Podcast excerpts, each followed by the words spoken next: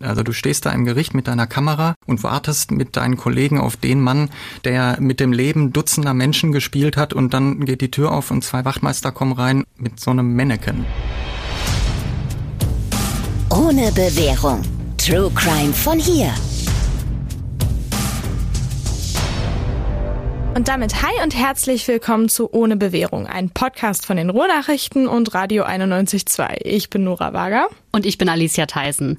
Und wir sprechen in unserem Podcast über echte Kriminalfälle, hauptsächlich hier bei uns im Ruhrgebiet und die Gerichtsprozesse dahinter. Heute haben wir unseren Gerichtsreporter Martin von Braunschweig bei uns, der seit über 20 Jahren aus den Gerichten der Umgebung berichtet und heute einen ganz besonderen Fall für uns mit hat. Ja, hallo, das sehe ich genauso. Ja, wir sprechen heute über einen Fall, den wirklich alle Dortmunder kennen. Ist auch egal, ob jetzt Fußballfans oder nicht. Der Anschlag auf die BVB-Mannschaft. Ja, der Anschlag vom 11. April 2017. Damals sind drei Bomben explodiert, direkt neben dem vollbesetzten Mannschaftsbus am Teamhotel des BVB. Zwei Menschen wurden verletzt, BVB-Verteidiger Marc Bartra im Bus und äh, ein Polizist, der vor dem Bus auf seinem Motorrad saß. Zehn Tage später ist Sergei W. als Verdächtiger festgenommen worden, ein damals 27-jähriger Elektrotechniker, ein völlig unbeschriebenes Blatt, aber damit war klar, dass alle Ermittlungen, die anfangs in Richtung Terrorismus oder gar islamistischem Anschlag gegangen sind, gestoppt werden konnten, denn das Motiv von Sergei W. für diese Tat, das war erschreckend banal. Es ging ihm nämlich einfach um Geld. Ich kann mich ja direkt als absoluter Nicht-Fußball Fan outen. Ich habe davon erst am nächsten Tag von meinem Bruder am Frühstückstisch erfahren. Wo wart ihr damals, als ihr vom Anschlag erfahren habt? Ja, also bei mir ist es äh, total unspektakulär, aber wahrscheinlich so wie bei ganz vielen anderen Dortmundern auch. Ich saß zu Hause auf der Couch und wollte das Spiel im Fernsehen mir angucken ähm, und musste dann natürlich mit ansehen, dass es kein Spiel geben würde an diesem Tag. Ein guter Freund von mir, das weiß ich noch, äh, der war im Urlaub an diesem Tag. Das war ähm, Osterferien, er war in Portugal und wollte das äh, Spiel mit seinen äh, Freunden und mit seiner Familie an der Hotelbar gucken.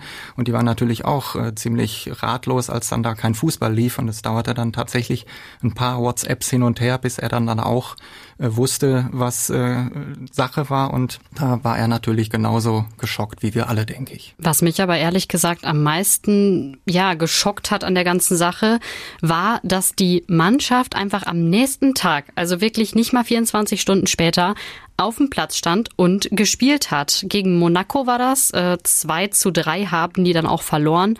Und ich habe mal rausgesucht, was Thomas Tuchel direkt nach dem Spiel dann gesagt hat. Minuten nach diesem äh, Sprengstoffanschlag äh, war im Grunde nur die, nur die Entscheidung, könnt ihr eigentlich noch spielen? Also wir wurden im Grunde, hatten das Gefühl, dass wir behandelt werden, als wäre eine Bierdose an unserem Bus geflogen. Und äh, eine halbe Stunde später war die Entscheidung, ja dann morgen um 18.45 Uhr. Äh, und äh, ja, das halt letztendlich dann die, die Termine vorgegeben werden und äh, wir zu funktionieren haben, das keine große Rolle spielt, was, was passiert ist. Ja, und es war eben nicht nur der Trainer, sondern auch die Mannschaft hat die UEFA dafür dann wirklich echt kritisiert und auch viele Fans natürlich. Gehen wir nochmal zurück zum Abend der eigentlichen Tat.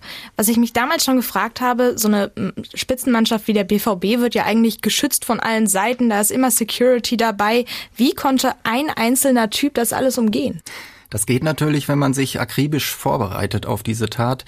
Ähm, dazu muss man wissen, Sergei W. war an diesem Abend nicht zum ersten Mal in Dortmund und auch nicht zum ersten Mal in dem Teamhotel. Und er war auch schon bei Champions League Heimspielen da als Gast und hat sich natürlich die Abläufe genau eingeprägt, hat gewusst dann eben, wann der Bus wo steht und wann es dann losgehen würde in Richtung Stadion. Und an diesem 11. April 2017 war es eben so, dass um 19 Uhr der Bus losgefahren ist und er ist nur ein paar Meter weit gekommen. Dann sind diese drei Bomben explodiert, die Sergei W. eben gezündet hat aus seinem Zimmer. Im Bus ist natürlich Panik ausgebrochen, das kann man sich denken. Äh, das haben zwar hinterher einige gesagt, wir haben im ersten Moment gedacht, da ist ein Reifen geplatzt, aber es war, glaube ich, sehr, sehr schnell klar, dass das äh, nicht äh, ein Reifen sein konnte. Es war sofort Nebel, es war sofort der Geruch nach verbranntem Gummi da, haben die Leute später im Prozess ausgesagt und die Spieler haben den Busfahrer angeschrien, fahr weiter, fahr weiter, weil sie nicht wussten, was passiert hier. Der ist dann tatsächlich noch ein paar Meter gerollt, ist dann aber stehen geblieben und dann sind alle raus und es herrschte natürlich die totale Fassungslosigkeit und Angst vor diesem Bus. Und vor dem Hotel, da stand ein, ein Vater mit seinen beiden Kindern und ich kann mich noch erinnern an den, an äh, die Aussage eines Security-Manns im Prozess, der als Zeuge vernommen worden ist und der gesagt hat, normalerweise dürfen da keine Fans hin. Ähm, wir haben die klare Anweisung, dass Fans vor dem Bus stehen gelassen werden und eben nicht zum Hoteleingang kommen dürfen. Und nur an diesem Abend, da waren nur diese drei Fans, die da waren. Da habe ich gesagt, kommt, kommt ausnahmsweise hier nach vorne zum Eingang, holt euch hier eure äh, Autogramme. Und wenn das nicht gewesen wäre, dann hätten die genau vor den Bomben gestanden. Da wollen wir natürlich gar nicht drüber nachdenken, was da hätte passieren können. Aber nochmal zu Sergei W. Du hast ja schon gesagt, der war akribisch vorbereitet, hatte das alles genau geplant.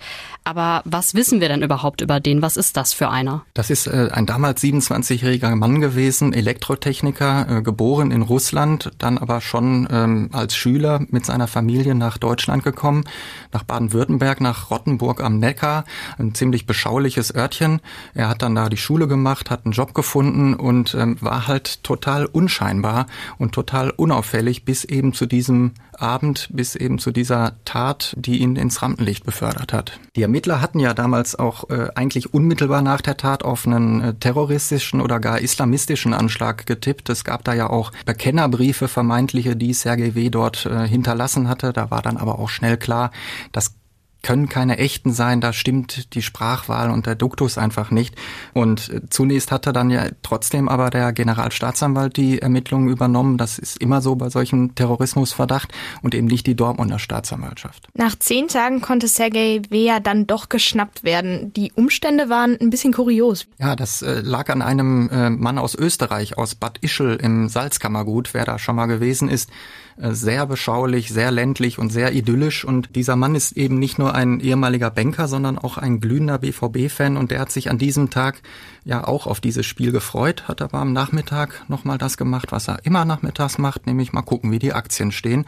Der hatte ein bisschen was angelegt und ist dann mal hier gucken gegangen, mal da gucken gegangen und dem ist aufgefallen, dass in Frankfurt an diesem Nachmittag an der Börse ähm, ganz besondere Optionsscheine gehandelt werden. Ich will da gar nicht zu sehr ins Detail gehen, weil ich das letztendlich auch nicht komplett verstehe, aber das sind eben Optionsscheine, die genau dann richtig wertvoll werden, wenn der Kurs der BVB BVB-Aktie fällt. Und er hat gesagt hinterher, mir ist aufgefallen, dass da besonders viele Optionsscheine gehandelt werden und vor allen Dingen, dass sie in Frankfurt gehandelt werden. Das ist ähm, völlig ungewöhnlich gewesen. Er hat sich aber dennoch nichts dabei gedacht in diesem Moment, hat dann am Abend sich in sein Fernsehzimmer gesetzt, muss man sich vorstellen, wie so ein 70er Jahre ähm, Partykeller, alles komplett holzvertäfelt, überall Schals, Wimpel, Fahnen und so weiter. Dann wollte er sich vor den Fernseher setzen und auch das schöne Spiel gucken und musste dann eben auch diese schrecklichen Nachrichten aus Dortmund hören und hat sich in diesem Moment aber natürlich immer noch nichts dabei gedacht. Erst in der Nacht, und dazu muss man jetzt wissen, der Mann hat auch eine sehr gläubige Ader. Erst in der Nacht hat er dann eine göttliche Eingebung bekommen. Aha, okay. genau, er ist dann nämlich hochgeschreckt und da hat er plötzlich diese, äh, diesen Handel mit den Optionsscheinen und den Anschlag miteinander in Verbindung gebracht und hat gesagt, das muss doch was miteinander zu tun haben. Und dann hat er am nächsten Morgen zum Telefon gegriffen und hat gesagt, jetzt rufe ich bei der Polizei in Dortmund an und schilder denen mal meinen Verdacht. Und dann werden die doch da wohl tätig werden. Und er ist tatsächlich durchgekommen. Die haben sich das auch ganz lieb angehört bei ihm. Dann haben sie aufgelegt und es passierte nichts. Tagelang passierte nichts. Und er sagt, meine Familie hat mich schon aufgezogen und gesagt, du machst dich da verrückt, du steigerst dich da in was rein. Und dann kam aber wieder sein Glaube durch und er sagte, wenn der Herrgott es will, dann wird das alles zum Guten kommen am Ende. Aus seiner Sicht ist es dann auch zum Guten gekommen. Er hat nämlich nach ein paar Tagen nochmal eine E-Mail geschrieben und die hat er nicht an die Dortmunder Polizei geschrieben, sondern an den BVB und hat da nochmal seinen Verdacht geschildert und nochmal diesen Handel mit den Optionsscheinen. Und das war wahrscheinlich genau das Richtige, was er da gemacht hat, denn der BVB hat diesen Verdacht dann der Polizei weitergeleitet. Und wenn der dann da nicht von einem Mann aus Bad Ischl ankommt, sondern vom Borussia Dortmund, dann ist die Polizei wahrscheinlich dann doch etwas geneigter, dem nachzugehen.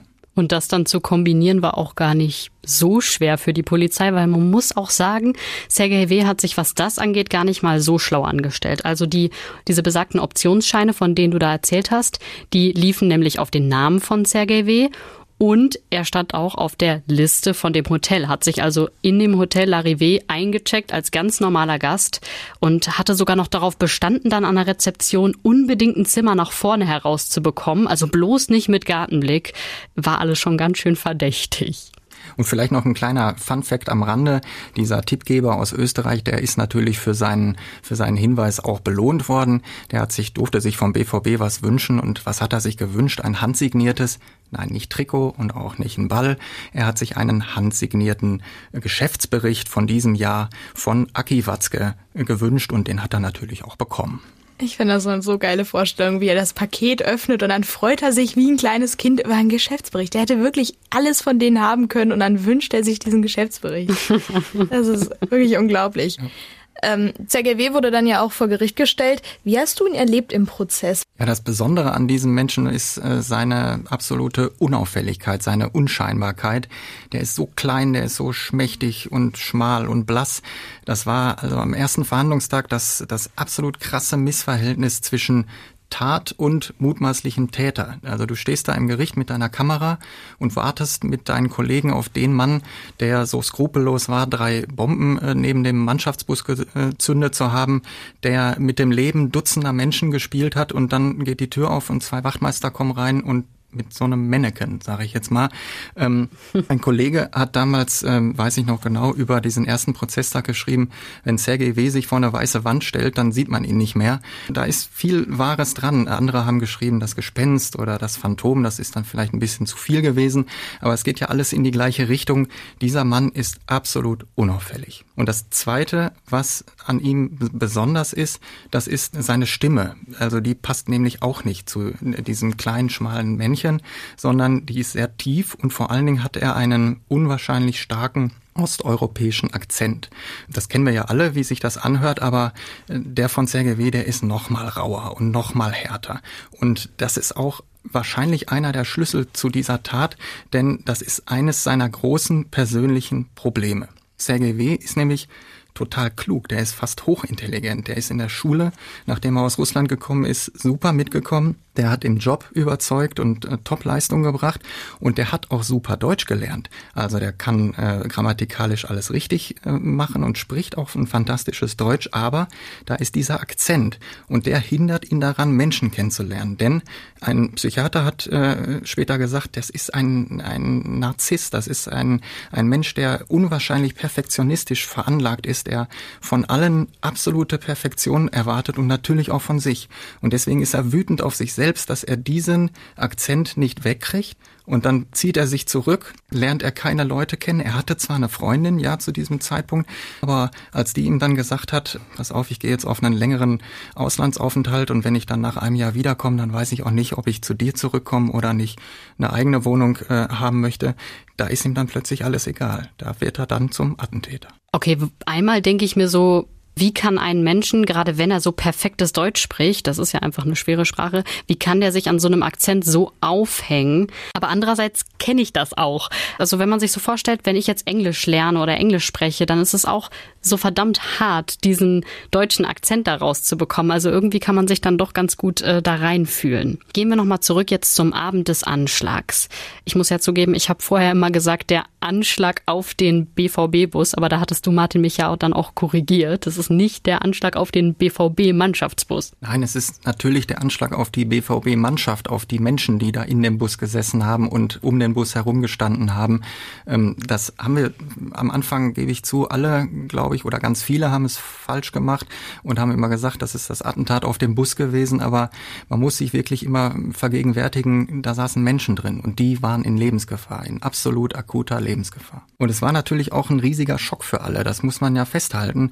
Aber aber nein, vielleicht nicht für alle, denn äh, Sergei W. war an diesem Abend anscheinend überhaupt nicht geschockt, denn er hat sich auch in diesem Fall an diesem Abend total auffällig verhalten, als nämlich alle im Hotel nach draußen gesprintet sind, als sie gehört haben, dass da draußen äh, ein riesen ähm, Knall gewesen ist, ist er in die entgegengesetzte Richtung gegangen, ist seelenruhig aus seinem Zimmer ins Hotelrestaurant gegangen, hat sich an einen Einzeltisch gesetzt und ein Steak bestellt. So hat es immerhin später im Prozess auch die Frau aus dem Hotel erzählt. Da merkt man auf der einen Seite, wie ähm, ja genial und perfektionistisch er diese Tat geplant hat, aber wie empathielos er auf der anderen Seite gewesen ist. Der Anschlag hat die Stadt Dortmund ja mitgenommen. Nicht? Jeder wusste davon, jeder hat mitgefiebert. Das Interesse bei dem Prozess war bestimmt riesig, oder? Absolut. Das war nicht nur ähm, regional riesig, das war deutschlandweit und sogar europaweit riesig. Es hat unfassbar viele Medienanfragen gegeben, auch aus äh, anderen Ländern. Das Gericht hieß es dann irgendwann würde umziehen müssen, weil der große Saal ja sowieso nicht ausreichen würde. Das haben die sich dann aber trotzdem äh, anders überlegt und gesagt, nein, dann verteilen wir die wenigen Plätze eben an die Journalisten, die sich als Erste melden aus verschiedenen Kategorien und auch die Zuschauer, die mussten lange hoffen und warten, bis sie eine Platzkarte bekommen haben. Die sind nämlich dann an jedem Verhandlungstag draußen am Eingang verteilt worden. Krass, ist bisschen wie beim Ed Sheeran Konzert, so die ganze Zeit aktualisieren, aktualisieren und hoffen, dass man ein Ticket bekommt. Es gab wenige Zuschauerplätze und natürlich die klare Ansage vom Richter, bloß nicht im Trikot und bloß nicht mit Schal kommen, weil wer das trägt, der kann seine Platzkarte sofort wieder abgeben, der kriegt nämlich die rote Karte. Was mir noch in Erinnerung geblieben ist äh, von diesem Prozess, ist, dass das Landgericht Dortmund wirklich einen unfassbaren Service angeboten hat. Hat es leider vorher und seitdem auch nie wieder gegeben. da haben wir nämlich einen eigenen Pressesaal ähm, bekommen, einen Arbeitsbereich, wo äh, alle Journalisten an Tischen sitzen konnten und arbeiten konnten, den Strom vom Gericht nutzen konnten. Das war ein eigener großer Verhandlungssaal, der dafür freigeräumt worden ist.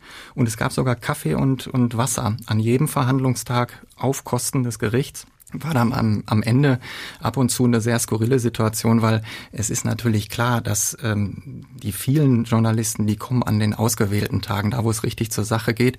Ich war jeden Tag da, ähm, manchmal alleine, manchmal waren wir zu zweit dann noch mit einem Kollegen da, aber wir haben trotzdem bis zum Ende Kaffee und Wasser bekommen und unseren Saal. Gut, also Service war schon mal da. Wie war denn dann der Prozess selber? Der fing erstmal an damit, dass sich Staatsanwaltschaft und, und Verteidigung ziemlich in die Haare gekriegt haben. Das lag daran, dass sich Verteidiger Karl Heidenreich, der hatte sich äh, am Tag vorher äh, in einem Fernsehinterview mal so richtig viele Freunde unter den Fußballfans und unter ähm, eigentlich allen Prozessbeobachtern gemacht.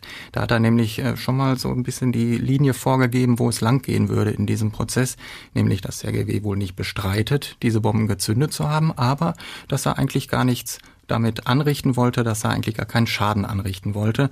Und er hat gesagt, von diesen ganzen Metallbolzen, die da in diesen Bomben waren und die da durch die Gegend geflogen sind, hat genau einer den Bus getroffen. Und er hat es verglichen mit einem Stürmer, der fünf Meter vom leeren Tor steht und den Ball nicht reinschießt. Und er hat gesagt, da kann man sich ja auch die Frage stellen, kann der nicht oder will der vielleicht gar nicht treffen? Das ist natürlich eine krasse Aussage, wenn man überlegt, was da genau passiert ist. Ganz genau. Und das ist ihm dann auch äh, im Verhandlungssaal vorgehalten worden. Aber Karl Heinreich hat das alles äh, locker an sich abprallen lassen.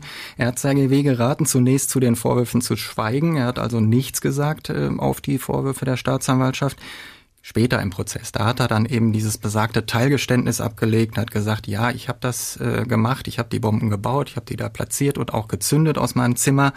Ja, ich habe die aber extra und absichtlich so äh, konzipiert, dass sie eigentlich keinen großen Schaden anrichten konnten. Und man muss auch sagen, die mittlere Bombe war so angebracht, dass sämtliche Metallstifte über den Bus geflogen sind. Da kann man sich tatsächlich die Frage stellen, wollte er das so oder war er vielleicht doch nicht so perfektionistisch und so akribisch und hat die einfach zu hoch in die Hecke gehängt. Wobei man ja auch sagen muss, also kein Schaden anrichten ist ja auch relativ, weil im Endeffekt hat er Schäden angerichtet.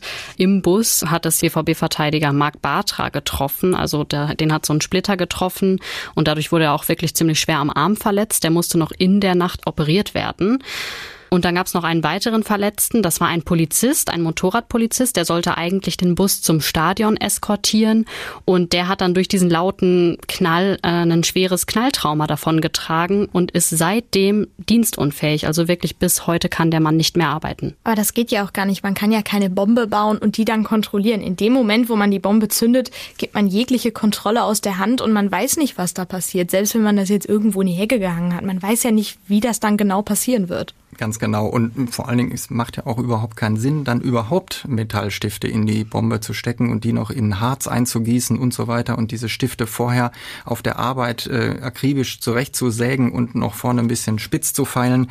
Wenn ich wirklich nur jemanden erschrecken will, dann brauche ich überhaupt keine Metallstifte. Und so schlimm das klingt, wenn ich keinen Schaden anrichte, dann erreiche ich ja auch gar nicht mein Ziel. Also in dem Fall wird der Aktienkurs nicht fallen, wenn keiner verletzt wird und alles fein ist. Oberstaatsanwalt Carsten Dombert hat es später dann in seinem Plädoyer auf den Punkt gebracht, wenn ich eine AG schädigen will, AG Aktiengesellschaft, muss ich ihr Betriebskapital vernichten. Und das ist, so zynisch es klingt, die Mannschaft, das sind die Spieler. Das Problem ist jetzt nur, das können wir uns jetzt hier im Gespräch so wunderbar sagen. Das ist doch nicht logisch, das ist doch völlig lebensfremd. Darauf kann ich aber als Richter kein Urteil stützen. Ich kann nicht in mein Urteil schreiben, ähm, der Angeklagte hat mir das gesagt, aber ich glaube ihm das nicht und deswegen wird er verurteilt. Nein, ich muss dieses äh, Urteil ja auf Fakten stützen. Das heißt, ich muss ihm nachweisen, dass das nicht stimmen kann, dass er eine Bombe so konzipiert hat, dass sie keinen Schaden anrichtet. Und deswegen mussten äh, während des Prozesses noch Gutachten geschrieben und dann eben erstattet werden, wo sich Physiker da wirklich einen Kopf zerbrochen haben und äh, den Kopf heiß gerechnet haben, mit welcher ballistischen Geschwindigkeit denn jetzt diese Metallstifte durch die Gegend geflogen sind und ab wann ein solcher Metallstift, wenn er auf den Knochen auftrifft, dann auch äh, schwere und tödliche Verletzungen hervorrufen kann die Tatsache, dass eben die Polizei und die Staatsanwaltschaft diese Ermittlungen vorher nicht gemacht hatte, weil die eben gesagt haben, wir haben da einen, der hat die Bomben gebaut, ja, was will er wohl damit gemacht haben, der wollte äh, die, die Mannschaft töten. Es hat natürlich keiner damit gerechnet, dass Sergei W. die Tat zwar direkt zugibt, aber eben sagt, ich wollte keinen verletzen. Das passt für niemanden zusammen. Und deswegen musste man diese ganzen Nachermittlungen dann eben während des Prozesses nachholen und dann erst diese Gutachten einholen und schreiben lassen. Und äh, dadurch hat der Prozess dann eben insgesamt ein Jahr gedauert. An dem Prozess war ja vieles ungewöhnlich, nicht nur die merkwürdigen Aussagen von Sergei W. zu seinem Tatmotiv, das waren auch die prominenten Opfer, das Rieseninteresse der Öffentlichkeit. Was ist dir aus dem Prozess am meisten im Kopf geblieben? Das sind äh, ganz ohne Zweifel die Aussagen der Spieler und auch der Trainer von Borussia Dortmund. Wenn du da Männer siehst, die du sonst jeden Samstag auf dem Fußballplatz siehst und von denen du weißt, die können unter Druck wirklich Höchstleistungen abrufen und dann sitzt du da hinter denen, ich meine, der Zeuge sitzt ja auch mit dem Gesicht zum Richter und wir sehen die von hinten und dann fangen plötzlich an, die Schultern zu beben und dann fängt plötzlich an, die Stimme zu bröckeln und, und zu stocken und dann hörst du, wie die zittern und weinen, dann macht das was mit dir. Das ist auf jeden Fall so. Da ist mir zum Beispiel Matthias Ginter heute bei Borussia Mönchengladbach in Erinnerung geblieben. Der hat gesagt, ich habe ernsthaft überlegt, nach dieser Tat mit dem Fußball aufzuhören, weil der war als Nationalspieler schon ein paar Jahre vorher in Paris dabei, als es diesen Terroranschlag in Paris gegeben hatte und sagte, sowas wollte ich eigentlich nie, nie wieder erleben. Und Roman Weidenfeller, der gesagt hat, ja, klar, ich war hinterher beim Psychologen. Ohne, ohne Psychologen wäre ich da gar nicht rausgekommen. Und dann gab es aber auch wieder Spieler, die haben den Starken raushängen lassen. Die haben gesagt, nee, alles gut, ich habe das locker weggesteckt und ähm, ich bin voll belastbar. Ähm, da konnte man sich natürlich schon fragen, ist das jetzt ernst so? Oder ist das vielleicht so, weil die in diesem Zirkus Profifußball keine Schwäche zugeben wollten, weil die eben bei der nächsten Vertragsverhandlung nicht als Weichei und als nicht belastbar dastehen wollten? Marc Bartra zum Beispiel, bei dem war es sehr auffällig, da war es ein, ein Hin und Her. Der hat im Prozess über seinen Anwalt Alfons Becker eine Erklärung verlesen lassen, nachdem er schwer geschockt war und sehr traumatisiert war. Und wir haben das alle geschrieben und, aufgeschrieben und dann natürlich sofort äh, in die Welt hinausgeblasen. Und kaum hatte Marc Bartra Das dann am Nachmittag gelesen, hat er dann, ich glaube, bei Twitter nachgelegt oder zurückgeschossen und gesagt, die Medien haben mich alle falsch verstanden. Ich habe doch eigentlich äh, gesagt, dass ich total belastbar und, und äh, völlig locker aus dieser Situation herausgekommen bin. Wir haben es ihm dann nachgesehen. Dass, der hat da, glaube ich, schwer darunter gelitten, ist ja dann auch sehr schnell ähm, vom Borussia Dortmund wieder zurück in seine spanische Heimat gewechselt. Ist vielleicht ja dann auch so eine Art Selbstschutz zu sagen, nee, ach, das hat mich überhaupt nicht angerührt, alles gut. Genau, das wird sicherlich auch eine Rolle gespielt haben. Andere haben sich ähm, komplett geschützt, die sind nämlich gar nicht äh, zum Prozess bekommen. Ich denke da an Pierre-Emerick Aubameyang, kennen wir glaube ich alle. der totale Paradiesvogel, äh, damals noch im Trikot von Borussia Dortmund, der hat dann am Tag seiner Vernehmung nur einen Fax geschickt mit der Begründung äh, ärztliches Attest. Ich kann aus gesundheitlichen Gründen nicht kommen. Natürlich alle mit den Augen gerollt und gesagt, das reicht mal als Begründung nicht aus. Dann wollten sie ihm schon ein Ordnungsgeld aufdrücken. Haben ihn dann neu geladen, aber in der Zwischenzeit äh, war er dann schon nach London gewechselt zum FC Arsenal und da haben die Richter dann gesagt, komm, also wir haben eh keine Handhabe, als einen, einen Zeugen aus dem Ausland hier nach, dort, nach Deutschland ins Gericht zu zwingen und wir haben jetzt auch schon 20 Zeugen gehört und dann können wir auf den und auf diesen Auftritt äh, dann auch verzichten, obwohl ich den Eindruck hatte, die hätten den schon ganz gerne da gesehen. Das sind ja auch alles Dortmunder Borussen. Aber man kennt es ja auch von ihm nicht anders. Also war ja schon beim Training immer, ach, heute komme ich nicht, heute komme ich mal ein bisschen später. Und geil auch, dass er ein Fax geschickt hat. Richtig schön oldschool. Natürlich über seinen Verteidiger, der ist oldschool. So, der Prozess, der hat sich ja dann wirklich, wie du schon gesagt hast, echt gezogen. Aber nach einem Jahr, da kam dann auch endlich das Urteil. Die Staatsanwaltschaft hatte lebenslange Haft wegen Mordversuchs beantragt. Die Verteidigung weniger als zehn Jahre eben nicht wegen Mordversuchs. Er hat ja gesagt, er wollte die gar nicht umbringen. Herausgekommen sind am Ende 14 Jahre Haft. Erst haben beide Seiten Revision eingelegt. Wenig später wurde die jedoch wieder von beiden Seiten zurückgezogen. Seitdem ist das Urteil rechtskräftig. Dazu mal kurz, was heißt eigentlich Revision einlegen? Also die Staatsanwaltschaft oder eben auch die Verteidigung, die können jederzeit äh, gegen ein Urteil des Landgerichts Revision einlegen beim Bundesgerichtshof in Karlsruhe. Und diese Revision, die muss man innerhalb von einer Woche nach dem Urteil einlegen. Wenn dann die schriftlichen Urteilsgründe vorliegen, dann hat man einen Monat Zeit, diese Revision zu begründen. Also da und da und an den Stellen, da sehe ich Rechtsfehler. Danach gehen dann alle Akten nach Karlsruhe und da wird dieses Urteil dann geprüft, ob da eben wirklich Rechtsfehler drin sind. Und in der Regel kommt es dann nicht nochmal zu einer Verhandlung. Entweder wird die Revision eben verworfen und dann ist das Urteil direkt rechtskräftig, also kann auch nicht mehr angefochten werden.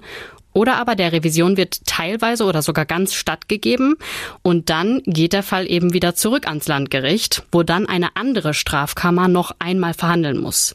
Das Ganze, das kann sich ewig hinziehen, also mindestens eineinhalb Jahre. Also richtig schön deutsche Bürokratie at its best. Im Falle von Sergei W. wurden beide Revisionen zurückgezogen und jetzt sitzt er natürlich in Haft. Und ist ja immer ein bisschen spannend, was, was, was passiert mit den Leuten, nachdem so ein Prozess vorbei ist? Was wissen wir heute von Sergei W.? Wo sitzt er? Ähm, ich habe kürzlich noch mit seinem Verteidiger, mit Karl Heidenreich, äh, telefoniert, habe ihm genau diese Frage gestellt. Und vor allen Dingen vor dem Hintergrund, ist er denn jetzt wieder in Anführungsstrichen heimatnah untergebracht. Das war nämlich sein großes Ziel und deswegen hat man dann auch die Revision sehr schnell zurückgezogen, weil er dann eben zurück nach Baden-Württemberg gekommen ist und nicht mehr hier im Ruhrgebiet im Gefängnis äh, sitzen musste. Das hatte zwei gute Gründe für ihn. Zum einen kann er jetzt Besuch von seiner Familie ähm, empfangen und zum anderen hat er nicht mehr die Probleme mit den Mithäftlingen, denn die gab es damals äh, während des Prozesses zuhauf. Es war klar, dass er niemals ins äh, Dortmunder Gefängnis äh, gekommen wäre, weil man einfach Sorge gehabt hätte um seine Gesundheit. Das wäre natürlich wesentlich leichter gewesen für die ganze Prozessökonomie, dass man ihn dann nur über den äh, Tunnel unter der Straße her in den Saal hätte führen können, war aber nicht. Er ist in Bochum untergebracht gewesen während dieses einen Jahres, aber auch da hat er natürlich richtig Probleme gekriegt, weil da gibt es ja auch eine Reihe Fußballfans und vor allen Dingen auch BVB-Fans und die haben ihm da das Leben sicherlich nicht leicht gemacht gemacht. Es äh, hieß damals, dass er seinen Hofgang, den er natürlich bekommen musste, immer alleine gemacht hat in so einem äh, Karree, was mit einem Gitter abgestrennt war und wo dann die anderen Häftlinge von außen ich sag's ganz einfach, wie im Zoo dann einfach sich ihn angucken. Das muss er jetzt eben nicht mehr ertragen. Er sitzt jetzt, wie es heißt, in Freiburg und da wird er auch noch eine ganze Zeit verbringen müssen. Ganz aktuell hat sich vor dem Champions League Finale im Mai nochmal der damalige BVB-Trainer Thomas Tuchel zu dem Anschlag geäußert. Es habe ihn nie so getroffen wie die anderen, hat er dem Telegraph erzählt.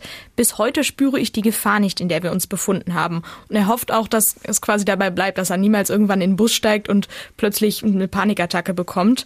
Die Situation sei absolut surreal gewesen und das ist sie bis heute. Ja, das auf jeden Fall. Vor allem, wenn man bedenkt, dass es eben nur darum ging, die Aktie abschmieren zu lassen. Martin, danke, dass du mit uns nochmal zurückgegangen bist in den April 2017. Danke auch an euch. Bis zum nächsten Mal. Ciao.